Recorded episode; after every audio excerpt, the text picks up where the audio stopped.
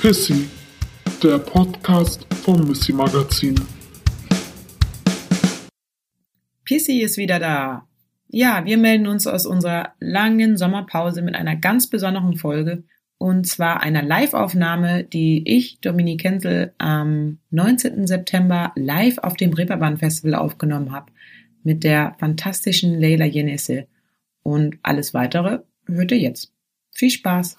Ich bin Dominik Kensel und ähm, ich begrüße euch zur neuen Ausgabe von Pissy, dem Missy Magazine Podcast.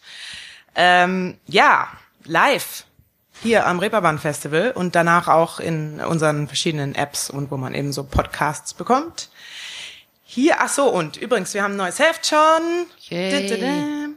Genau, ab Montag im ähm, Bahnhofskiosk oder gut ausgestatteten Kiosk eures Vertrauens. Und wer jetzt ein Abo abschließt, kriegt die Ausgabe noch nach Hause geschickt oder hat sie vielleicht schon. Ähm, genau, schließt Abos ab für Missy. Ich freue mich sehr, hier zu sein heute mit Leila Yenisse. Leila lebt und arbeitet als freischaffende Künstlerin und Autorin hier in Hamburg, wo sie an der Schnittstelle von Film, Text und Sound tätig ist. Sie ist Mitbegründerin des intersektionalen Musikkollektivs One Mother und als Noise Musikerin in der experimentellen Musikszene Hamburgs aktiv. In ihren künstlerischen Arbeiten beschäftigt sie sich unter anderem mit der Bedeutung von äh, visueller Reproduktion und möglichen Formen von Resilienz durch Sound. Das klingt sehr spannend, da reden wir nochmal drüber, glaube ich. Ja, also ursprünglich wollte ich ja eigentlich mit dir über Political Poetry sprechen oder äh, Poetry, aber dann sind wir irgendwie davon ein bisschen abgekommen, weil du einfach so viele verschiedene interessante Sachen machst. Und then again, irgendwie ist ja auch jede Kunstform poetisch und irgendwie ist auch alles politisch. Also reden wir heute auch irgendwie über alles, ähm, also alles, was du so machst und wie du es machst und wie du es irgendwie zusammenbringst. Und wir reden vor allen Dingen eben über dich und deswegen ist meine allererste Frage auch einfach, äh, wie es dir geht. Heute geht's mir richtig gut. Yay.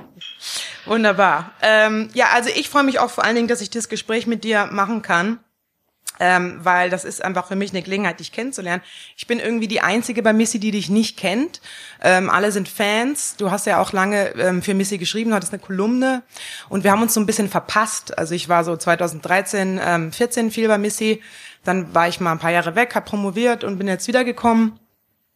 Und ähm, genau, da hattest du deine Kolumne eben schon beendet und weil du eben so viele andere Sachen zu tun hast. Ähm, aber ich möchte gern chronologisch quasi bleiben und erstmal über deinen Journalismus reden. Ich habe mir auch nochmal deine Kolumnen durchgelesen. Ich kannte auch viele, die habe ich schon so mitgekriegt. Ähm, und habe auch nochmal unsere Stats angeguckt, um so zu sehen, so was so an deinen Kolumnen noch läuft. Und da läuft tatsächlich noch relativ viel, ähm, viel, obwohl die schon älter sind, ähm, kriegen zwei Texte vor allen Dingen noch viele Klicks. Ja. Welche? Willst du wissen, welche? ja. Und zwar ist das ähm, einmal der, dein Abschlusstext, die Reste aus der Kaffeekanne. Und da beziehst du dich ja auch, wie an äh, vielen anderen Stellen, auch auf die Erfahrung deiner Mutter als Putzfrau. Mhm. Und der andere Text ist ähm, Schäm dich, Deutschrap. Deutschrap, schäm dich. Ja, interessant, oder? Der hat richtig viele Klicks auch diesen Sommer gekriegt. Da geht's um Rapper, die ähm, eben gezielt weibliche Emanzipation im Rap ähm, anprangern. Fand ich ganz spannend und deswegen wollte ich auch fragen, ob du sagen würdest, dass diese beiden Texte so ein bisschen dein journalistisches Schaffen gut auf den Punkt bringen oder wie bist du eigentlich überhaupt da reingekommen und was sind so deine, was waren so deine Themen, die dich antreiben? Also ich würde sagen, so die Reste der, aus der Kaffeekanne ist schon so einer, wo ich sagen würde, so das trifft es ziemlich genau dieser schämlich Deutschrap, ich muss sagen, den habe ich nur noch so vage in, in Erinnerung. Aber ich weiß, dass es irgendwie äh, darum, also es wird ja viel darüber geredet, äh, wie man so mit problematischen Texten im Rap umgeht und ähm, ich hatte da irgendeinen besonderen Fall, glaube ich, äh, analysiert und beschrieben und bisschen abgewegt. Äh, ja, ich glaube, es ging um Sixten, äh, also die wurden von irgendeinem, ich habe den Namen vergessen, von irgendjemanden. Ja, ja. Die nicht so dolle waren, das hast du auch selber gesagt, das fand ich sehr schön. Du hast nochmal reflektiert in der Kolumne selber, ob das jetzt ein Fehler ist, überhaupt über diese mittelmäßigen Rapper zu schreiben, weil das ja offensichtlich so ein PR-Ding war von denen. weil sie einfach keine Skills haben und deswegen versucht haben, Beef anzuzetteln. Ja, und ich glaube, es war, es ging um den Rapper Kurdo, der äh, Sixten äh, ja äh, in seinen Texten gedisst hat und äh, Genau. aber auf einer ziemlich äh, misogynen Art und Weise und Ja. das fand ich glaube ich einfach unnötig, weil ähm, ich schon auch so das Thema differenziert betrachte, so also ich nicht jetzt zwangsläufig sagen würde so äh, irgendwie jeder Rap, der irgendwas Sexistisches sagt, ist scheiße. Das sehe ich nicht so. Ich glaube schon, das Problem ist so ein bisschen komplexer und äh, sehe das halt eher aus einer intersektionalen Perspektive. Also ich habe dann halt auch keinen Bock als Gegenbeispiel so irgendwie nur äh, Weißen aus der linksintellektuellen Szene äh, Rap zu hören. Auf gar keinen Fall. also das ist, glaube ich, schon alles so ein bisschen komplizierter. Ähm, aber ja, vielleicht ist das ja auch gar kein schlechtes Beispiel, so einfach mal so ein schnelles Meinungspiece, aber dann auf der anderen Seite auch wieder so ein etwas äh, persönlicheres und auch so gesamtreflektierendes äh, Stück Text. Also von daher ja passt das vielleicht schon ganz gut zusammen. wie bist du da, wie bist du da reingekommen? Also Ja, ähm, das ist eigentlich ein ganz, ähm, das ist eine gute Frage, weil es war jetzt gar nicht so gezielt, dass ich gedacht habe, ähm, so ich ich will jetzt unbedingt eine Kolumne schreiben, sondern ähm, ich hatte mich damals für ein Journalismusprogramm beworben. Ich habe mich schon immer für Journalismus interessiert, habe auch früher in der Schülerzeitung geschrieben und dann äh, gab es äh, so eine Förderung für junge Migrantinnen, ähm, die Ach, den von der Taz oder? Nee, von der Heinrich-Böll-Stiftung tatsächlich. Genau. Und da bin ich dann äh, reingekommen und irgendwie habe ich über die Wege damals ähm, äh, die Missy-Redaktion kennengelernt, weil es dann halt immer Seminare gab, in denen dann halt auch verschiedene Redaktionen sich vorgestellt haben, um gezielt auch diese Leute irgendwie an ihre Redaktion zu bringen oder halt an ihre Magazine und Publikationen. Und das hat schon so für mich gezeigt, so man muss es halt erstmal so in bestimmte Räume schaffen. Also ich habe eigentlich den Zugang zu Missy gefunden, dadurch, dass ich in dieses Förderprogramm von der Böll Stiftung aufgenommen wurde. Das war quasi die erste Hürde, erstmal in so eine Art Elitenförderungsprogramm reinzukommen. Und dann habe ich äh, die Redaktion kennengelernt, dann hatte ich irgendwann mal äh, einen Text geschrieben und äh, dachte mir so, oh, ich schlag denen das jetzt mal vor, ich habe den ja persönlich kennengelernt. Und dann ähm, habe ich meinen ersten Text zu der Missy veröffentlicht. Und ähm, da muss ich auch einfach mal die Missy ganz stark loben, weil das halt sehr proaktiv auch von eurer Seite kam. Und ich glaube, das tun viele nicht. Die sagen dann so, ja, wir haben Bock auf Diversity. Ähm, und äh, die gehen aber nicht proaktiv auf Leute zu, sondern bringen dann, finde ich, das schlechte Argument, ja, äh, ja, würden wir machen. gefunden. Genau, wir haben niemanden gefunden oder uns schreibt ja auch nie jemand. Ja, ihr könnt ja auch mal auf die Leute zugehen, wenn ihr, wenn euch wirklich was daran liegt. Genau, und so habe ich dann immer mal wieder was geschrieben und das kam aber über einen längeren Zeitraum und äh, irgendwie bin ich dann auch mit dem Magazin tatsächlich so gewachsen und was ich auch sehr was sehr gut war für mich ist, dass, also ich hatte noch kein Volontariat abgeschlossen, ich hatte jetzt auch keine professionelle journalistische Ausbildung, sondern ich war in diesem Programm von der Böll Stiftung, wo ich ab und zu mal Seminare mitgemacht habe und Missy war da relativ offen. Also so, da hatte ich schon das Gefühl, es wird jetzt, meine Leistung wird in erster Linie anhand meiner Texte gemessen und nicht unbedingt das, was ich jetzt so in der Vita vorlege. So, das fand ich auch schon mal sehr gut. Also so nach dem Motto, zeig mir erstmal so, wer du bist und was du machst. Und äh, so alles andere ist dann erstmal sekundär. Ja, und dann ähm, war das eigentlich eher so eine jahrelange äh, Zusammenarbeit, bis dann irgendwann ein Kolumnist, äh, nee, ein Kolumnenplatz frei wurde und die Redaktion mich dann gefragt hat. Da habe ich mich natürlich sehr gefreut, fand es aber auch irgendwie sehr cool, dass es so organisch so gewachsen ist und auch, ähm, dass das jetzt nicht sofort kam, sondern natürlich habe ich erstmal so ein bisschen diesen Text und jenen Text und ähm, ja, bis ich dann auch einfach die äh, die Ausbildung sozusagen autodidaktisch äh, ja so absolviert habe. Ja. Und dann warst du quasi Journalistin und eben auch irgendwie an verschiedenen Stellen, hattest auch eine Taz-Kolumne und dann war es einfach vorbei. Nicht ganz, sondern ähm, ich habe dann, während ich dann auch für die Taz geschrieben habe und andere ähm, Geschichten gemacht habe, ähm, habe ich aber auch angefangen, Kunst zu machen, weil ich hier schon so im Kulturjournalismus äh, zu Hause bin, habe aber gemerkt, dass mich die andere Seite halt auch interessiert, also nicht nur das über Kultur schreiben, sondern auch Kultur produzieren. Und ähm, habe dann angefangen ähm, Musik zu machen. Und das war aber so ziemlich bewusst, weil ich schon gemerkt habe, ich brauche noch mal so ein anderes Ventil. Also wenn ich zum Beispiel irgendwas mit Schreiben äh, erforsche oder auch erarbeite, dann steckt da sehr viel äh, Recherche und ähm, Postproduktion drinne. Und irgendwie hatte ich das Gefühl, ich brauche einfach noch mal auf persönlicher Ebene irgendwie so ein Hobby, wo ich mich direkt äh, so einfach austoben kann. Und ähm, dann habe ich mit dem, habe ich mit Musik machen angefangen und wollte ich schon immer mal machen, aber ich hatte in meiner Jugend einfach nicht so die Zeit dazu. Und, ähm, und auch nicht irgendwie das Privileg, das einfach tun zu können. Und als ich das dann hatte, dachte ich so, now or never. Und dann hatte mir das so viel Spaß gemacht, dass das immer größer wurde, mehr Raum eingenommen hat und ähm, ich dann gemerkt habe, ich kann jetzt nicht äh, nur schreiben, wenn ich das machen will, sondern ich muss das dann mal kurz ist doch irgendwie pausieren. entscheiden, Ja. pausieren. Ja, du schreibst ja auch immer noch ab und an, also es ist nicht vorbei. Aber let's talk NP. Also wann, wann wurde Natascha geboren? Ja, ich habe ähm, 2016 mit Jesseline Preach One Mother gegründet, das wir auch viele Menschen in Hamburg kennen. Ähm, unser kleines Musik- und Kunstkollektiv, obwohl so klein ist es gar nicht mehr, kommen immer wieder neue Leute dazu.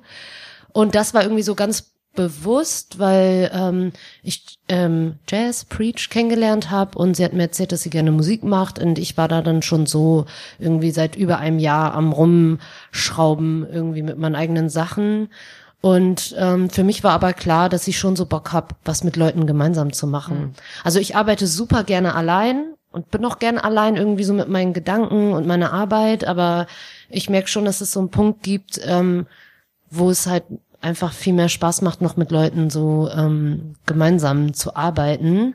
Und irgendwie habe ich das Gefühl, bei One Mother ging es in erster Linie darum, dass wir uns gegenseitig supporten. Also noch nicht mal unbedingt mit der Musik, sondern einfach dadurch, dass wir so das zusammen machen. Und dann ist es irgendwie einfacher, macht mehr Spaß und man kann sich gegenseitig so ein bisschen pushen. Und ähm, auch so das auf der Bühne stehen, das funktioniert zusammen auch einfach viel besser. So und ähm, und dann haben wir einfach so unsere Personas gegründet und ich habe Ah, das wollte ich nämlich wissen. Das Ja. ist so, du hast ja so viele Personas und das ist so ein bisschen Babuschka-mäßig, weil ich das Gefühl habe, dass quasi Natascha P. ist irgendwie so in dem, existiert nur in One Mother oder ist da entstanden oder gab es vorher oder? Ähm, nee, das war eigentlich eher so, dass ich dachte, okay, was ist dann, was bin ich dann als Artist bei One Mother? Und ähm, dann habe ich mir diesen Namen ausgedacht, weil ich dachte so, also ich, weil ich äh, Pop mache als Natascha P. und äh, irgendwie hat Natascha mich äh, habe ich den habe ich den Namen damit so assoziiert, so eine Popgöre. Also es war eigentlich Es war ein Pop-Projekt erst. Ja, es war kein genau. Hip- Ah, okay. Ja, also Natascha ist eigentlich schon, also die Musik, die ich als Natascha P. mache, würde ich schon als Pop bezeichnen. Also es wird immer überall geschrieben, so äh, Rapperin aus Hamburg und so. Und ich glaube aber, wo ich mir denke, so hast du mal die Musik gehört? Ja, stimmt. Das sind schon auf jeden Fall verschiedene Einflüsse. Ja, voll. Also Ja. auf dem letzten Album habe ich auch zwei Trap Tracks Ja, allerdings. so Richtig und auf gut. einen so wird auch in hier äh, Double Time äh, gespittet so äh, das kann ich auch nein aber ähm, wenn man so das Album anhört dann gibt es von elf Tracks oder nee, von 13 Tracks gibt es zwei Trap Tracks und dann gibt's irgendwie einen Drum Bass und Pop Track und Ja. ein paar wo ich selber weiß nicht weiß was für Tracks weil mein Wissen nicht elaboriert genug ist alle wollen immer nicht kategorisiert werden und ich denke mir immer I wish I Mhm. Würde could helfen. ja aber ich weiß es immer selber nicht aber dann sagen so Freunde die sich so ein bisschen besser auskennen mit Genres so boah hier äh, Breakbeat bla und ich denke mir so yes das habe ich alles voll bewusst gemacht Ja. Cool. Ähm, und die Entscheidung, das Kollektiv zu treffen, wie, inwiefern war das so beeinflusst von der Hamburger, von dem musikalischen Umfeld hier in Hamburg? Ähm, also ich würde sagen, das Kollektiv funktioniert schon sehr mit der Stadt und ich finde das auch voll wichtig und das ist auch so gerade jetzt, glaube ich, noch wichtiger, weil wir ähm, ziemlich gut vernetzt sind. Also ähm, Jazz, die hat äh, sehr viel auch mit dem Pudel zu tun, hat selber im Pudel gearbeitet. Arbeitet aber auch selber schon ziemlich lange als Performance-Künstlerin mit verschiedenen ähm, Institutionen wie Kampnagel und äh, ich äh, habe irgendwie so ein bisschen meinen äh, Schreib-Background, also kenne die Magazine und irgendwie ähm, hat das alles total gut funktioniert, weil sie hat dann äh, was mit Kampnagel organisiert, wo wir mal spielen konnten. Gleichzeitig konnte ich euch einfach irgendwie so auf die Projekte aufmerksam machen und sagen so, hey, da ist eine neue R&B-Sängerin aus Hamburg, habt ihr nicht Bock, sie mhm. zu featuren? Und äh, wir konnten so voll von uns letzten Ausgabe. Yes. Ja, mit dem neuen Album. Ja. Likör. Genau. Das neue Preach-Album kommt nächste Woche. Mhm. So, das ist sehr schön geworden. Hört es euch an. Ja, aber auf jeden Fall ähm, finde ich so diese Verbundenheit mit der lokalen Szene ziemlich wichtig. Auch weil ich denke, so es geht ja eigentlich nicht einfach nur darum, sich zu supporten, um dann irgendwie so, keine Ahnung, äh, so Welttournee Rockstars zu werden, die dann endlich es geschafft haben, berühmt zu sein. Mhm. So, also das ist gar nicht der Anspruch, sondern es geht vielmehr darum, irgendwie so Räume zu schaffen, in denen wir einfach Kunst machen können. Ja. So. Und ähm, da dann irgendwie auch so Räume zu kennen, wo es Bühnen gibt, wo es Leute gibt, die irgendwie so Bock haben, dann irgendwie aufstrebende KünstlerInnen zu fördern ähm, und auch einfach so Teil einer Szene zu sein und sich gegenseitig so zu beeinflussen. Also das ist dann oft so, wenn wir auf irgendeiner Veranstaltung sind und das ist eine Person, die performt dann, die finden wir spitze, dann denken wir so, ey, die können wir doch mal auf Kampnagel einladen. Mhm. Oder wenn wir einen Gig haben im Pudel oder so, hey, die, die können doch auch mal mit uns spielen und so ein bisschen eher wirklich so zu denken, okay, wie kann man sich gegenseitig supporten, vernetzen, um auch so die ganze Musikstruktur in einer Stadt so, so ja, zu, zu, zu supporten. Support, Support, mhm. Support. Mhm. Ja, aber es ist voll wichtig. Ja, nee, so. cool. Ähm, dein letztes Album war aber jetzt, ähm, die letzte Platte war jetzt im Juni mit deinem neues Projekt, ne? Rosacea. Genau, also ich habe eigentlich schon immer auch experimentelle Musik gemacht und habe das aber auch sehr klar getrennt, weil also natürlich Das ist auch sehr anders, ne? Ja. Also es ist schon ja. ein Kontrast, sage ich mal. Ja, absolut. Und ähm, für mich ist das aber total die Freiheit. Mhm. Also, dass ich weiß, es gibt so Projekte, die unterschiedlich sind. Also für mich ist das fast schon wie so eine Form von Drag. Es gibt so den Rosacea Drag und es gibt den Natasha P Drag. Also so, ich habe auch so Kleidungsstücke, wo ich weiß, so, aber das ist so richtig Natasha P. Oder wenn Jess und ich auf Tour sind und wir gehen irgendwie so shoppen und sie sagt so, boah, das wäre doch voll das Rosie Oberteil. Rosie? Ja. ja. so Kannst du noch mal was zum Namen sagen? Weil ja. ich meine, Noise ist schon komplex und dann kommt noch ein komplexer Name um die Ecke. Ja, der wird auch ständig falsch geschrieben. Das finde ich super, weil äh, der verwirrt so, also ich weiß nicht, ob ich super finde, dass er ständig falsch geschrieben wird, aber ich mag es, dass er ein wenig verwirrt. Ja, das ist, äh, damals hatte ich einen Mitbewohner, der hatte ähm, eine Hautkrankheit Rosacea. Die kennt vielleicht manche, ich hoffe, sie sind nicht betroffen. und äh, der kam dann damit zurück und ich so, ja und, was hat der hier Dermatologe gesagt? Und dann meinte er so, ja, ich habe äh, Rosacea. Und dann dachte ich so, boah, das klingt schön. Dann habe ich recherchiert, so wie Journals das machen. Und äh, dann kam heraus, dass das halt äh, eigentlich ähm, das lateinische Wort für Wildrose ist und die Krankheit halt auch davon abgeleitet wurde. Und ich habe mich dann aber für die Schreibweise der Wildrose entschieden, weil ich dachte so, das passt, weil meine Musik, die ich als Rosacea mache, die variiert so zwischen Noise und Ambient und dann dachte ich mir so, ja, so eine raue und eine so etwas softere, schöne Seite, das passt. Aber warum Noise? Also was ist, was, also Noise, ich habe mich versucht so ein bisschen ja, ist Arbeit, ne? Also ist, man muss sich da schon so ein bisschen reinarbeiten. Ähm, ist ja auch so, also man fühlt sich so ein bisschen angegriffen beim, beim Hören, ist ja, ja. Also, was bedeutet Neues für dich? Welche Arbeit kannst du quasi damit, was bedeutet die Arbeit für dich? Was drückst du damit aus? Also ich habe das Gefühl, wenn ich Musik ähm, mache als Rosacea, dann ist das schon so, ist das so ein anderer Modus, in den mhm. ich mich begebe. Da geht's vielmehr darum, so alles so wahrzunehmen, was ich höre. Also sei es irgendwie Stimmen aus Nachrichten, irgendwie das Auto, das an mir vorbeifährt, irgend, irgendwie so ein Stück Schokoladenpapier in meiner Tasche, das anfängt zu rascheln und das eher so sehr konzept konzeptuell mit Sound umzugehen. So alles ist ein Geräusch und wenn ich dann irgendwas aufnehmen will und aus Versehen so fällt der Stift runter und dann nehme ich das auch mit auf. Also alles wird so Teil einer Gesamtkomposition und es ist, ja, ich würde sagen, viel konzeptueller wahrscheinlich. Und es geht viel mehr auch noch so um Klang. Also mhm. das wird ja auch manchmal, lese ich das dann auch in irgendwelchen Reviews, dass das so als Klangkunst abgetan wird. Ähm, abgetan, ähm, ja. Ja, aber irgendwie finde ich so der Begriff Klangkunst, das klingt gleich so nerdy.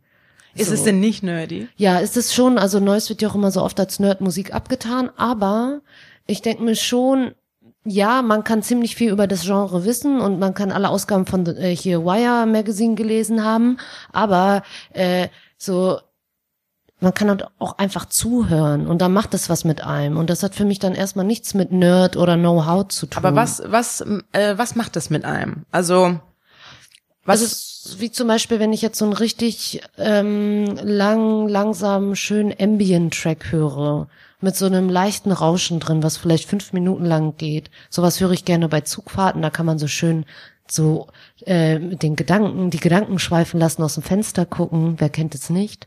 Und das ist so ein Moment, wo ich es richtig genießen kann.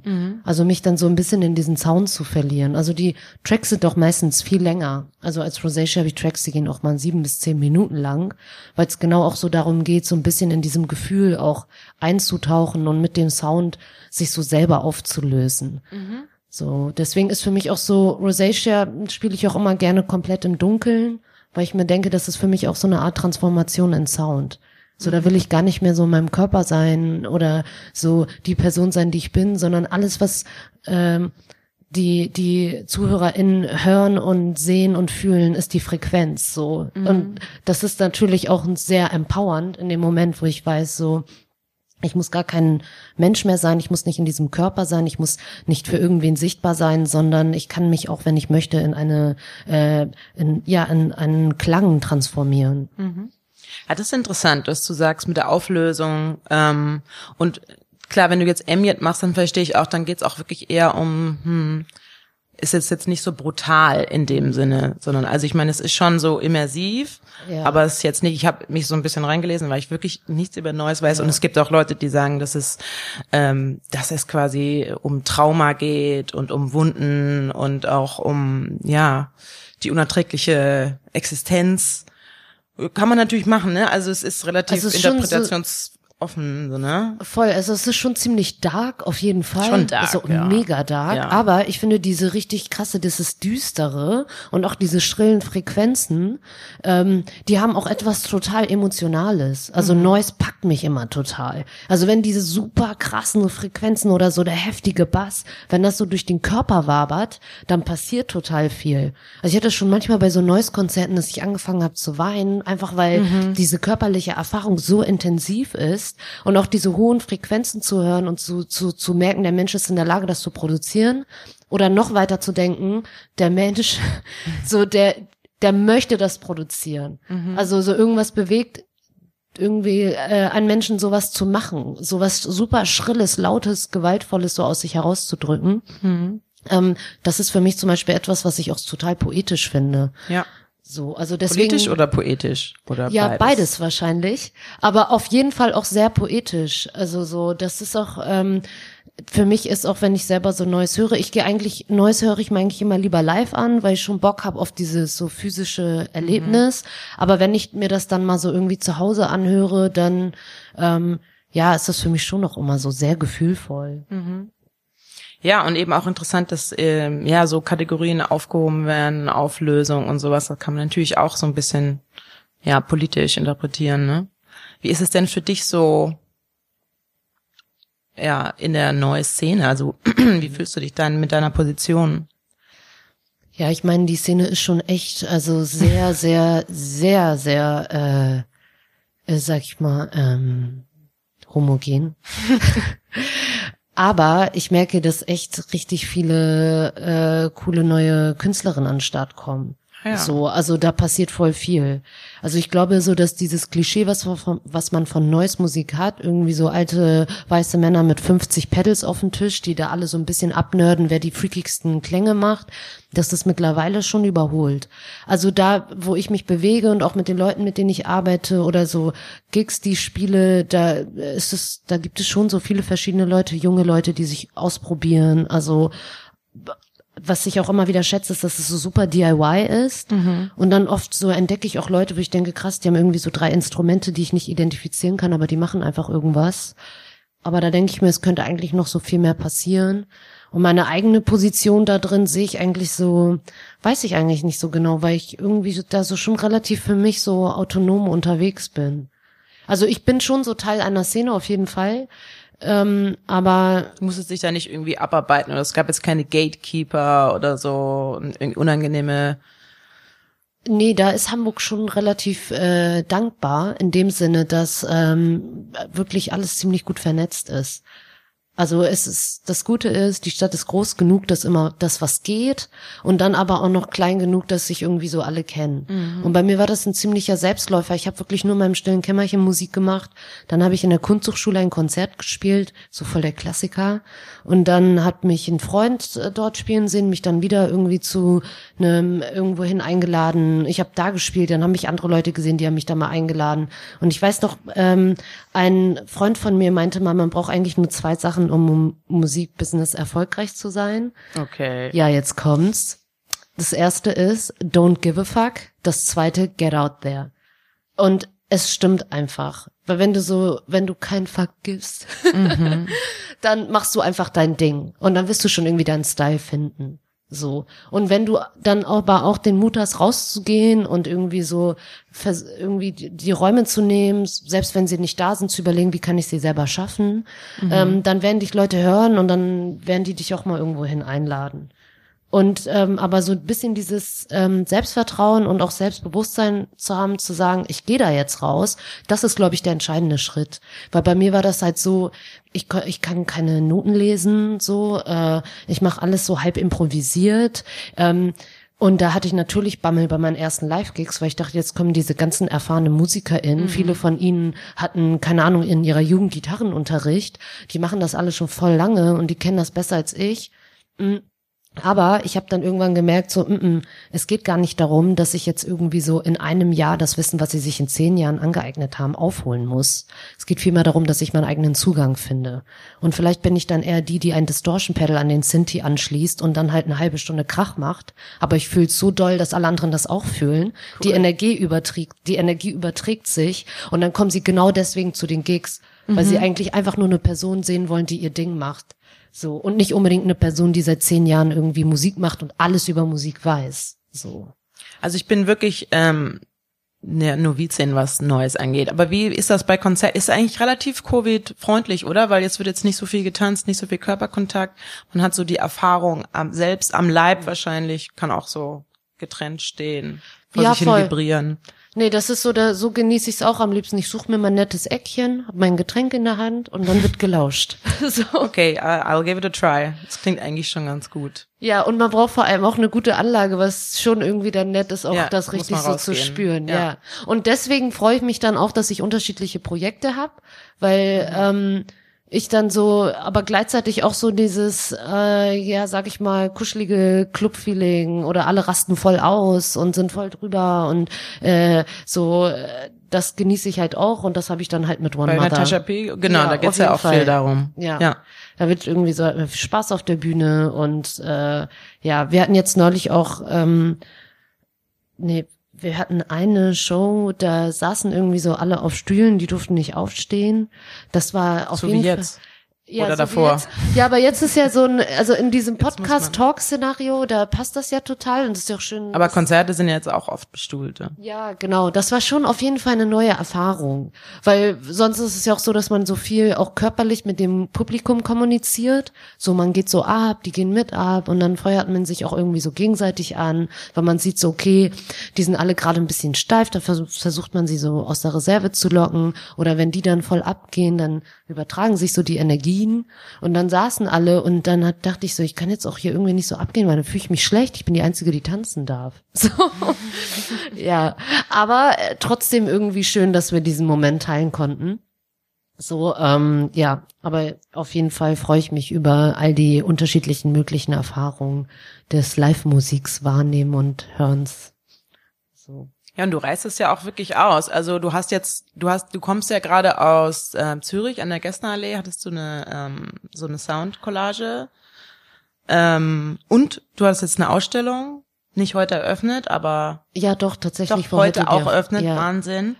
ja das ähm, Erzähl war. ein bisschen was darüber. Ja, also auf jeden Fall war der September bei mir ein voller Monat. Ähm, Wie bei vielen, ne? Es wurde jetzt viel geschoben. Ja, genau. Also das war auch so mein Gefühl, ähm, dass viele Sachen dann aus dem Frühling so in den Herbst geschoben wurden, weil Winter dann doch irgendwie so zu weit raus ist. Und dann war ja im, im Sommer ging es dann langsam wieder los und jetzt habe ich das Gefühl, alles findet gerade im September, im Oktober statt und auch noch ganz schnell, bevor so der zweite Lockdown auf uns zukommt. Ja, genau. Es hat, es hat so ein bisschen was davon, auf jeden Fall. Ja, ich dachte auch so, als wir jetzt die letzten Gigs gespielt haben, so Gott sei Dank haben wir die noch schnell über die Bühne gebracht, sonst wären die wahrscheinlich wieder ausgefallen. Aber vielleicht war das auch keine gute Idee, I don't know. So, Wir wissen es ähm, nicht. genau. Wie war das denn für dich, als alles abgesagt wurde? War das auch mal so ein bisschen so ein Breather? Also ich fand es ja sehr ähm, ähm, angenehm. Auch nochmal ein kurzer Plug für unsere Missy-Playlist No FOMO. Sehr gut, ähm, die in der Zeit entstanden ist. Also ich muss ganz ehrlich sagen, ich fand's, ich fand das auch angenehm, nicht Ja. den Stress zu haben, ständig irgendwie irgendwo hinzugehen. Bei mir wurde es tatsächlich erst immer ab 20 Uhr kritisch. Weil so, ich kann super gut äh, arbeiten. Ich arbeite sehr gerne an meinen Sachen und äh, auch der Lockdown hat mich daran nicht gehindert. Also ich war so viel im Studio, ich habe irgendwie Texte geschrieben, Musik gemacht, bisschen gefilmt. Also ich kann mich da schon sehr gut mit Kunst beschäftigen, was da auch voll das Privileg war, weil ich dachte, so die ganzen Leute, die halt so dann nicht mehr in ihre Büros und Jobs können, ähm, die haben das vielleicht nicht so gut trainiert, sich so selbst zu beschäftigen, wie jetzt zum Beispiel KünstlerInnen. So selbst wenn da nichts zu tun ist, ja, dann geht man draußen Bäume filmen. Es fällt einem vielleicht so ein bisschen einfacher. Ja, aber äh, bei mir war es echt immer so dieses, äh, weil ich schon so in meinem Alltag habe, so ab 20 Uhr irgendwie treffe ich mich mit Freunden zum Essen oder man geht auf irgendwelche Veranstaltungen und ich arbeite immer besser tagsüber und auf einmal hatte ich diese wirklich langen, langweiligen Abende Stück für Stück. ja, und dann äh, musste ich mir irgendwie so neue Tätigkeiten suchen, damit ich dann irgendwie äh, auch da beschäftigt bin. Also was ich gemacht habe, war so meine Timeslots zu ändern. Weil jetzt ist es eigentlich eher so wie, meine produktivsten Stunden sind so von neun bis zwölf, nachmittags dümpelt es sich so vor sich hin und dann abends mache ich dann vielleicht noch was so und ach, ab 18 Uhr mache ich eigentlich gar nichts mehr, außer so Hobbys und Freunde treffen oder halt zu Eigentlich Shows. sehr functional. Könntest eigentlich auch einen Voll. sehr guten 9-to-5-Job haben. Absolut, das ist auch immer so ein großes Klischee, aber ich Ja. bin total diszipliniert, weil anders geht das auch gar nicht. Ja. Also wenn man niemanden hat, der- sagt irgendwie so hier dann und dann, dann muss man das irgendwie selber machen. Und äh, dann, als aber die Abende so frei waren, habe ich das dann ein bisschen geschiftet, sondern erst dann morgens mal ein bisschen lesen und richtig arbeiten erst so nach dem Mittagessen und abends dann die zweite Session. So, dass ich dann erst so ab zehn frei hab und dann kann ich auch mich langweilen und chillen und gehe Mitternacht schlafen, Omi-Style. Okay, du bist also flexibel, du hast einfach so ein bisschen angepasst, ja. Ja, ich so, ich kann jetzt von mir aus sagen, für mich war die Zeit gar nicht so, weil ähm, Kinderbetreuung und so, also ich habe überhaupt nichts hingekriegt. Ich hätte auch gerne ein Hobby entwickelt oder sowas. Aber naja, ja, war, ähm, war mir nicht gegeben. Ähm, ich, mich interessiert noch mal die andere Kunstform, die du machst, und zwar genau, also was du jetzt ähm, in der Gessnerallee äh, gemacht hast, das ist auch, das ist das quasi dein Film, dein dein Filmprojekt? Oder hast du auch noch mal machst du auch narratives narrative Filme? Das war äh, eigentlich weder noch, weil ich ähm, ein Hörspiel produziert habe während Covid. Ah ja, Und da habe ich halt dann ist ja ein bisschen beides dann. Ja, genau. Ich Oder? habe äh, Texte geschrieben, also das Hörspiel heißt Matrix, das habe ich gemeinsam mit Kampnagel produziert. Und da ging es um so verschiedene Dinge, die vor und während der Pandemie passiert sind. Und die dann in diesem Koordinatensystem platziert sind. Das Mehr hat nichts mit dem Film zu tun. hat nichts mit dem Film zu tun, sondern tatsächlich mit einer Matrix, X- und Y-Achse. Und äh, das, äh, mehr verrate ich nicht. Es ist auf äh, Spotify und auf der Kampnagel-Homepage äh, kann man sich das anhören. Und das äh, läuft jetzt heute auch als Listening-Session in der Gessner Allee.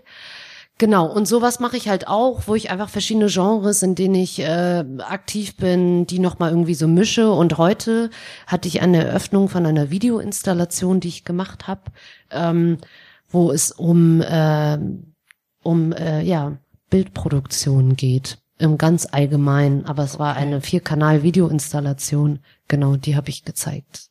Ja, das ist auch interessant bei dir. Also was ist so das Verhältnis zwischen ähm, Bild und Sound? Also ähm, welche Form erforschst du da? Und was meinst du mit Resilienz?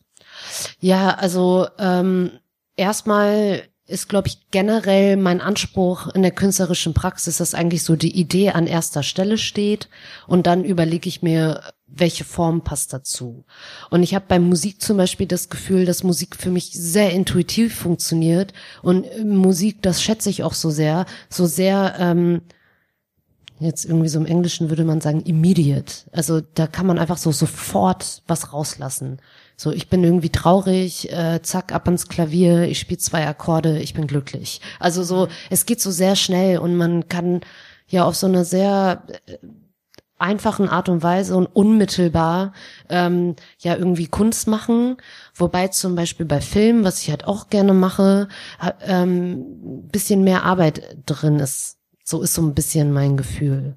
Also so auch der Aufwand. Ich gehe raus, ich habe eine Kamera dabei, ich schneide. Also das ist für mich so fühlt sich ein bisschen aufwendiger an, auch wenn es vielleicht gar nicht so sein muss. Was mich aber nicht abschreckt, weil ich schon immer so sehr vom Bild ausgehe, auch wenn ich Musik mache. Und das ist dann irgendwie so ganz spannend, weil selbst so bei dem Natascha P. Album, da habe ich halt tatsächlich einen Adler gesehen. Und dann habe ah, ich ja, da, darum geht's mehrfach, oder? Also mit den Schwingen und dann hast du auch noch einen Adler gesehen. Genau. Oder bist ich, du dann der Adler?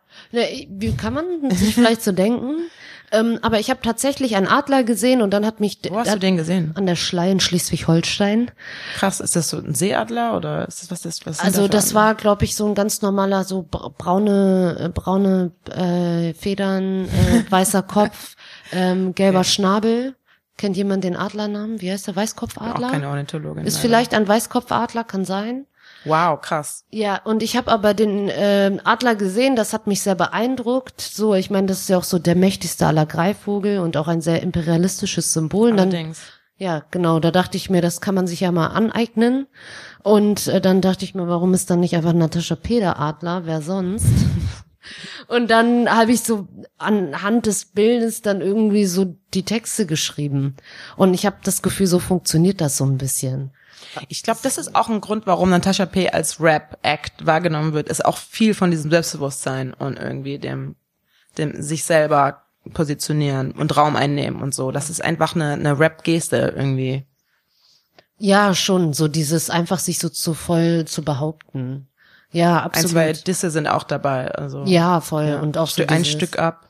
Ja, auf jeden Ja. Fall. Geht's da um Penis ab oder? Nee, da gibt's eigentlich geht's in dem Stück nicht um Kastration. Sondern es geht eigentlich um, das ist mein so Sozialismus-Track, sage ich immer, Mhm. oder der Antikapitalismus-Track, weil bei ein Stück ab geht's wirklich darum, dass äh, Natascha ein Stück abhaben möchte vom großen Kuchen. Vom großen Kuchen, allerdings. genau, ja. deswegen äh, äh, hier ähm, Viele, viele Bedeutungen. Ja, aber als, in erster Linie war das so ein bisschen so der Sinn. Weil auch dieses ganze Adler-Ding, das war auch so dann bildlich meine Vorstellung. Es geht so darum, so Natascha transformiert in den Adler und sie nimmt den ganzen Raum ein. So, und der ist so groß wie der Himmel. Und alles ist halt so völlig überzogen und mit dieser Attitüde Ja. so äh, schreitet sie durch die Lüfte und schneidet durch die Wolken und rammt Ist sich. schon ziemlich geil. ja, danke. Ja. Ja, aber äh, let's talk political poetry um, at this point, weil Ja. ähm, du hast ja auch eine sehr beliebte Kolumne, ist ähm, der, die Tanzfläche ist nicht dein Politikseminar. Äh, Seminar. Die- ähm, genau, und da geht's ja. auch so ein bisschen darum, also wenn du Musik machst, beziehungsweise da ging's, glaube ich, direkt darum, dass dich jemand vollgequatscht hat, Ja, ja, ja, in irgendeine genau. Diskussion verwickeln wollte und du wolltest einfach nur tanzen. Ja, Aber ich finde, also die Frage stellt sich ja schon, ähm, genau, wie machst du es? Ich finde, du machst das sehr organisch, aber du verbindest, du hast ja einen politischen Anspruch in deiner Musik, in deiner Arbeit. Ja, voll. Ich finde das auch manchmal ein bisschen schwierig, weil ich denke so, ja, ich greife diese Themen auf und natürlich werde ich dann darauf angesprochen. Gleichzeitig kann das für mich auch irgendwie keine Konklusion sein, daraus zu sagen, so, ich spreche das nicht mehr an, damit ich halt danach nicht darauf angesprochen werde. Also irgendwie ist das so ein bisschen ambivalent, weil ich verstehe das schon. Also wenn ich jetzt zum Beispiel in meinen Texten die ganze Zeit so das F-Wort benutze, dann kann ich nicht erwarten, dass mich nicht jemand, niemand irgendwie so darauf anspricht und sagt so, ja, erzähl mal, wie hast du den Beat gemacht? Sondern natürlich wird dann immer gefragt, was meinst du denn genau damit? Mit dem, so wenn du sagst irgendwie so, ja, hier, Feminista, bla. Ja, Anarchista. Ja, genau. Und ja, das ist so ein bisschen schwierig, aber ich versuche damit einfach so umzugehen, dass ich in meinen Texten, in meinem künstlerischen Schaffen hundertprozentige Freiheit habe. Egal, was ich sagen will, ich sag's.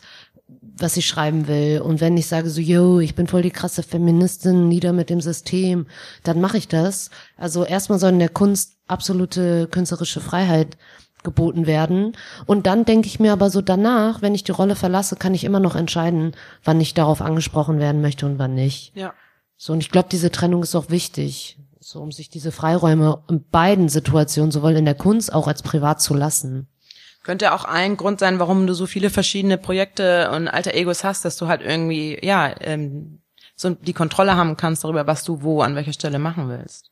Voll. Und durch diese Distanzierung kann ich das auch alles machen, weil es dann auch sehr im Moment ist. Also ich kann ins Studio gehen und sagen so, boah, yeah, äh, ich habe gerade voll Bock auf den Natascha P. Vibe.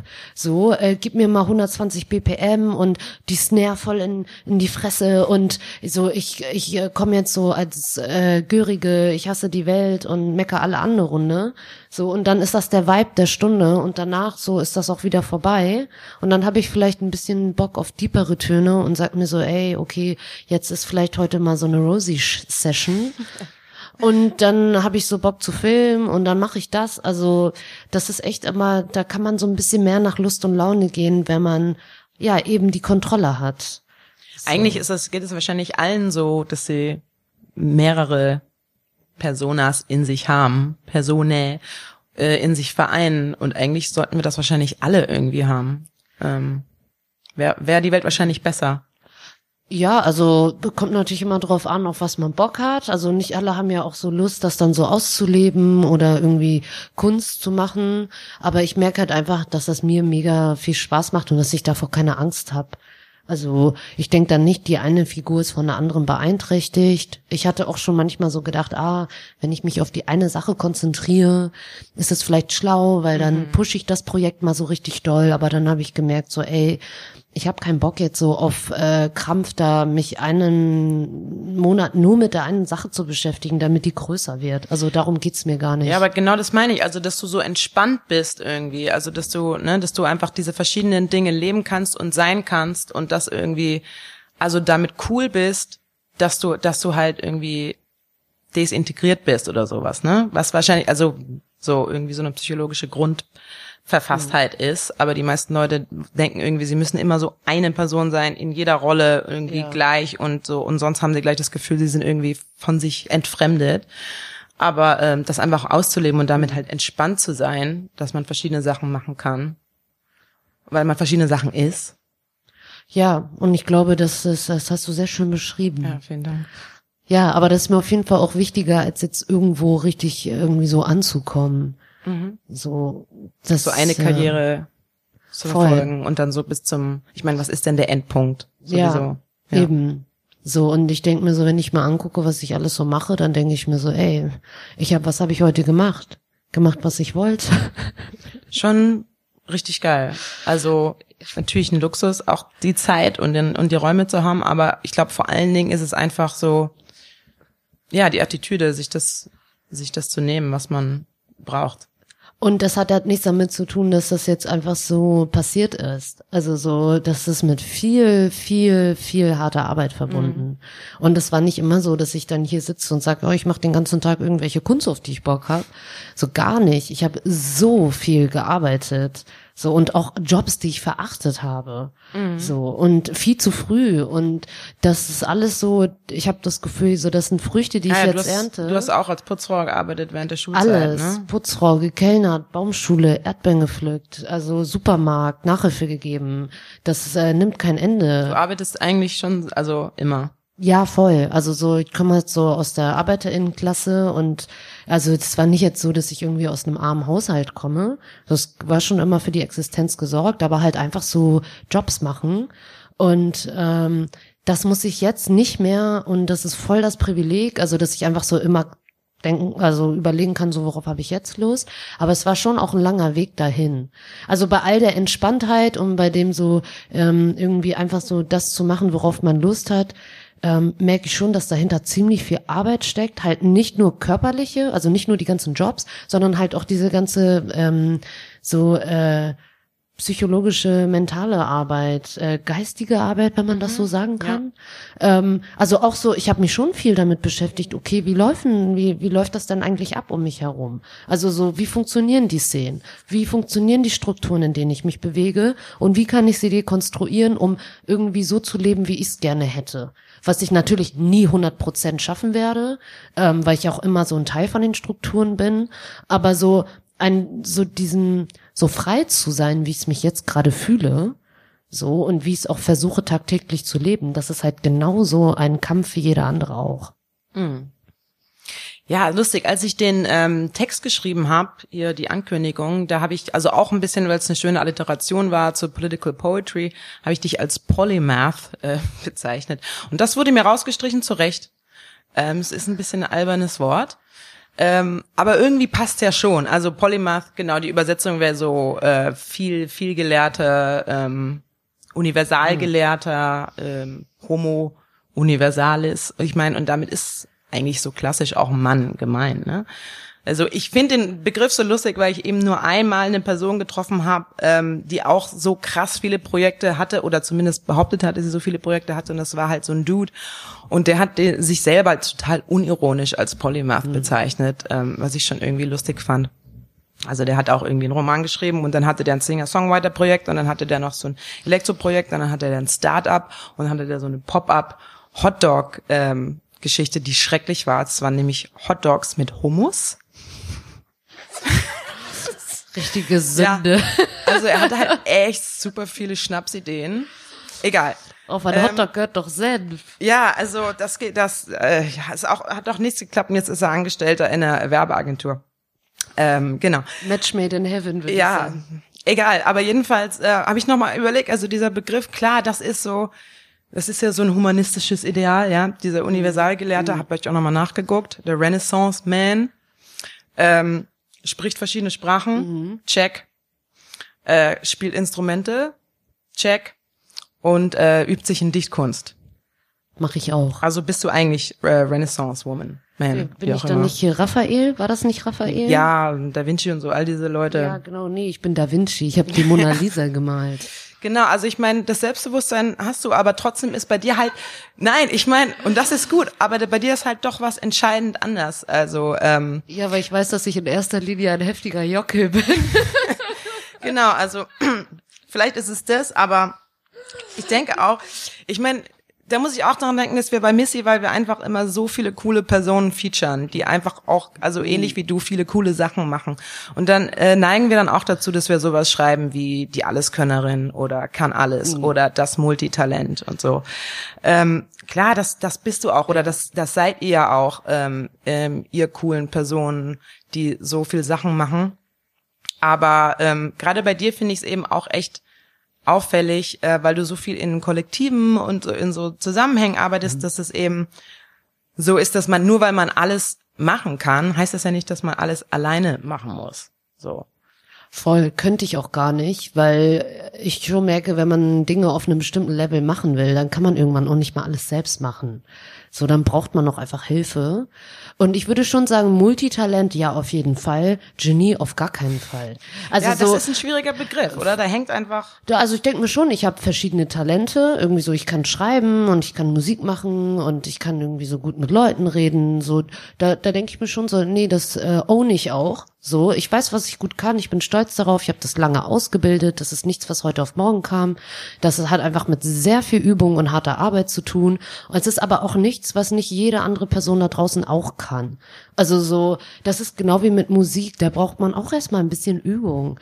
Und äh, ich glaube halt schon auch ein bisschen daran. Vielleicht mag das auch spießig klingen. I don't know. Man braucht auch einfach mal Zeit, um Dinge zu entwickeln. Und ich, ich beobachte schon manchmal, dass Leute sehr ungeduldig sind. Also sie fangen etwas an. Es muss sofort funktionieren. Es gibt keinen Raum zum Scheitern. Und auf jeden Fall müssen sie dann auch in, irgendwie so in drei Monaten zum Superstar werden mit das, was sie tun.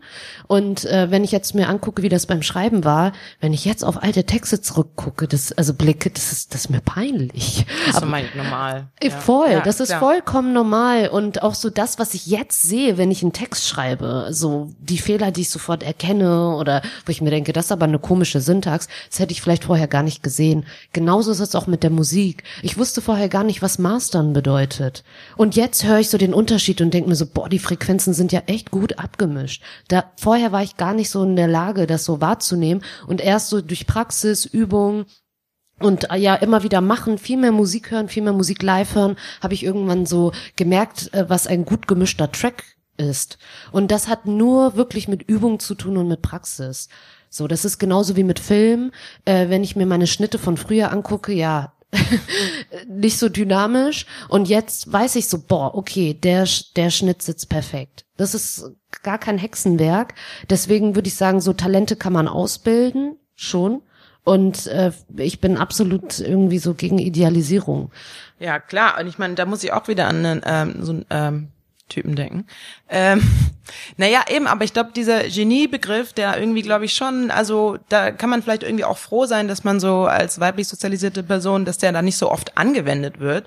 Also, dass man sich nicht so schnell quasi mit diesem ähm, idealisierten ähm, also so selber damit vergleicht und selbst so überhöht, weil das natürlich total lähmt. Und ich kenne eben auch Leute, die einfach auf ihrem Zeug sitzen und horten und das perfektionieren und einfach nichts raushauen. Und am Ja. Ende haben sie halt einfach nichts rausgehauen.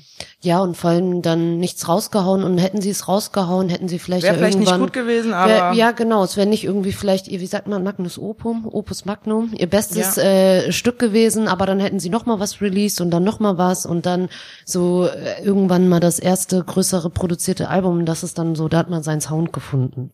So, also das meine ich mit so Dinge brauchen Zeit und da darf man sich nicht unter Druck setzen und wenn man so Bock drauf hat, das zu machen, dann entwickelt sich das schon von selbst, wenn man weitermacht. Es gibt ja auch immer diesen Spruch so, you have to keep going und immer weitermachen und da ist was dran. Ich kenne auch viele KünstlerInnen, die sind jahrelang im Underground gewesen, bevor die irgendwer kannte, aber die haben über sieben, acht Jahre lang kontinuierlich ihre Kunst gemacht, weil sie Bock drauf hatten.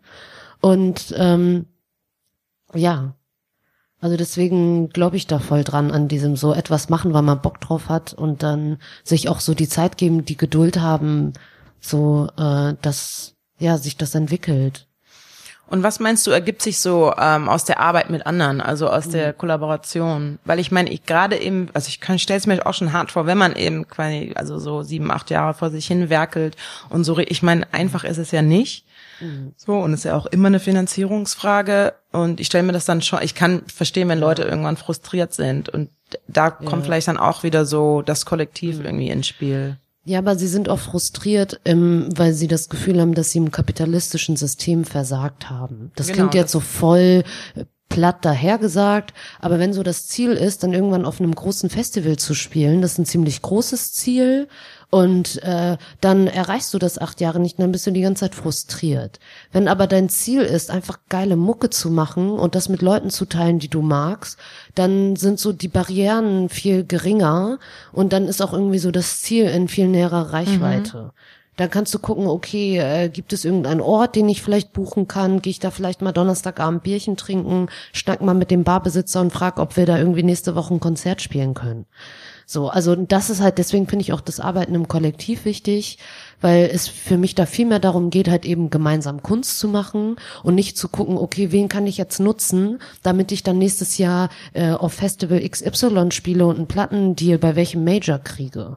Also eigentlich glaube ich schon, dass wir da so eine Art strukturelle Veränderung brauchen, wo es vielmehr darum geht, Räume zu schaffen, in denen wir gemeinsam Kunst schaffen können, als zu gucken, so das irgendwie in diesem Rennen zu schaffen, um am Ende davon so voll viel Kohle zu machen. Ich bin nicht für prekäre Arbeitsbedingungen, auf gar keinen Fall.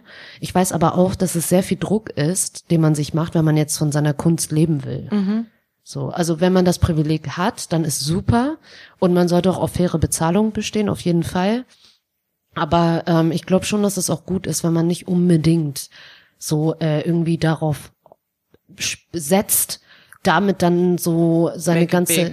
Ja. ja voll. Also ich denke. Ja, weil ich denke mir so, keine Ahnung, wenn ich irgendwie zweimal die Woche im Pudel arbeite, dann kann ich damit irgendwie mit einem ziemlichen Low Lifestyle äh, irgendwie existieren und überleben, aber ich kann fünf Tage die Woche meine Kunst machen.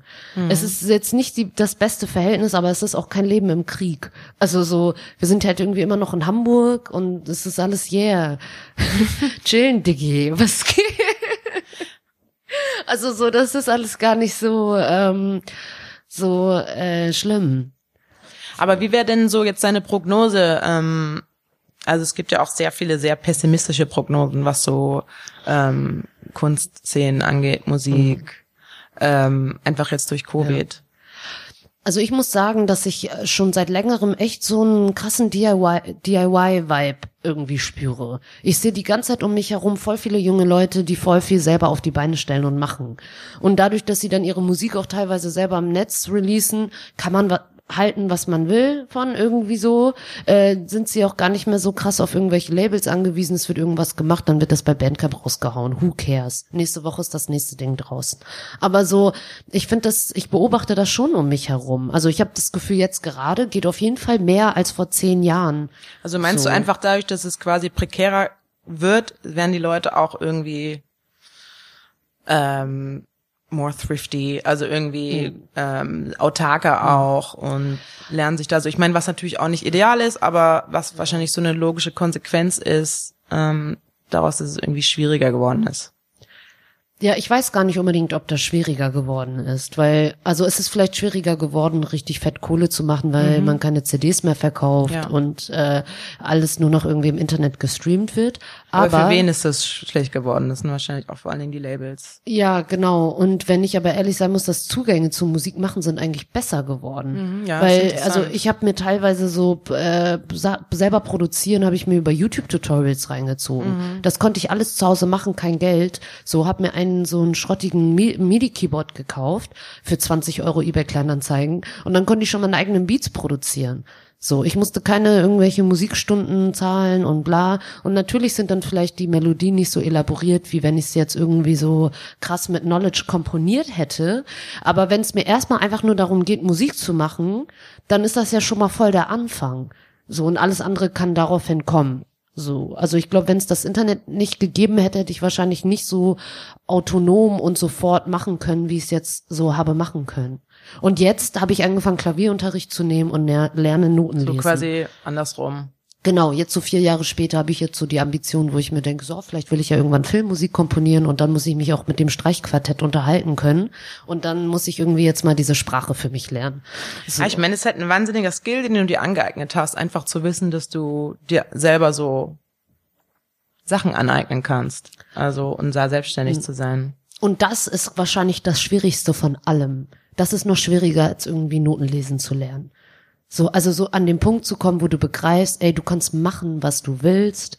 Und auch so ein bisschen das Entitlement, was man ja eigentlich vor allem eher so bei Typen kennt, so ähm, sich irgendwie äh, so zu reclaim. Und das sehe ich auch die ganze Zeit. Ich treffe so viele coole äh, Frauen, äh, nicht-binäre Personen, die die ganze Zeit machen, was sie wollen und das auch so keine Angst davor haben, sich die Räume zu nehmen und keine Angst davor haben, sich als Musikerin zu behaupten. Und das ist ja schon auch immer so ein, würde ich sagen, manchmal so ein bisschen so ein Frauending. Dieses, man kann etwas, man hat es vielleicht, auch so hat vielleicht so ein paar Tracks und könnte eigentlich auch eine Live-Show spielen, aber es ist auf jeden Fall noch nicht gut genug. So, wo ich mir denke, so, ey, bisschen Punk sein, so, was heißt denn gut genug? Wenn du Bock Also hast, mehr DIY und ja, voll. Und den Anspruch auch nicht so daran zu setzen und dann gut genug, das ist ja auch so dieses, äh, als wenn irgendwie diese Typen, die dann zehn Jahre einen Synthesizer studiert haben, als wenn die das besser machen. So, oder als wenn deren Gig geiler wäre, ist es nicht. So, und das heißt ja auch nicht, dass dann Musik von Frauen irgendwie gar keinen Inhalt hat oder so nicht äh, fundiert ist, überhaupt nicht. Es braucht halt einfach so Zeit und Raum. Also jetzt weiß ich ziemlich viel übers Mischen und Mastern.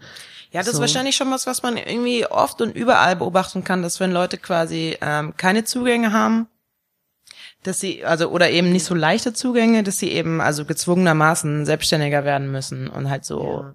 Ihre eigenen Regeln machen. Und dann letzten Endes, wenn dann quasi so die Strukturen, in denen sie eh nicht drin waren, zusammenbrechen, haben sie halt einen Vorteil, weil sie die Skills schon haben. Ja, und was ich auch immer denke, so diese Skills, das habe ich jetzt ja auch schon mehrfach wiederholt, das kann man halt alles lernen. Es ist alles keine Rocket Science. Aber ich Okay. beobachte manchmal, dass es so gerne als Rocket Science verkauft wird. Mit Rocket Science meine ich Hexenwerk. Dass das so verkauft wird, um so zu zeigen, das kann ich jetzt.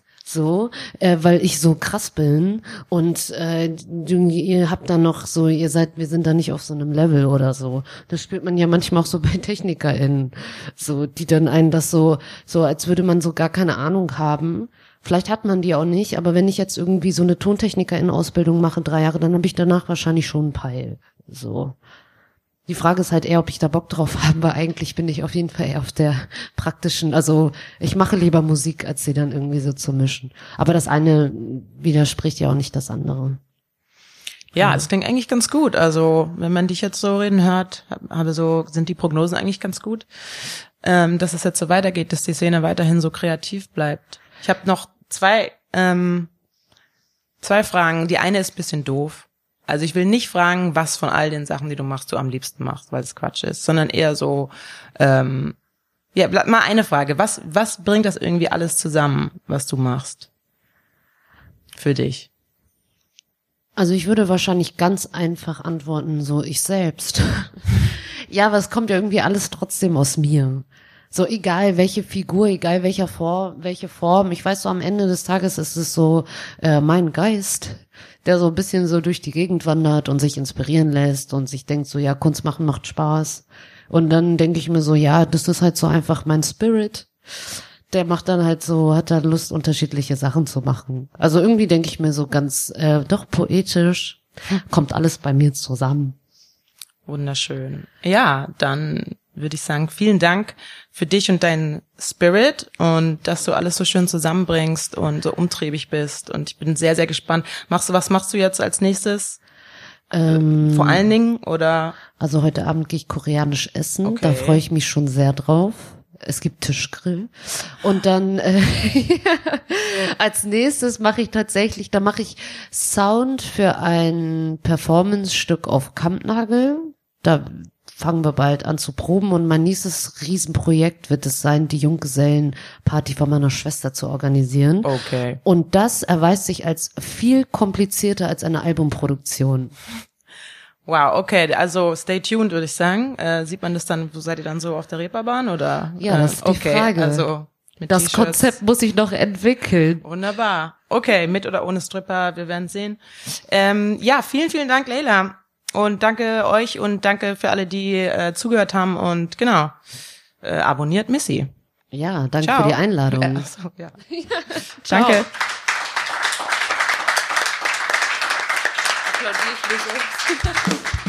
Pissy, der Podcast vom Missy Magazin.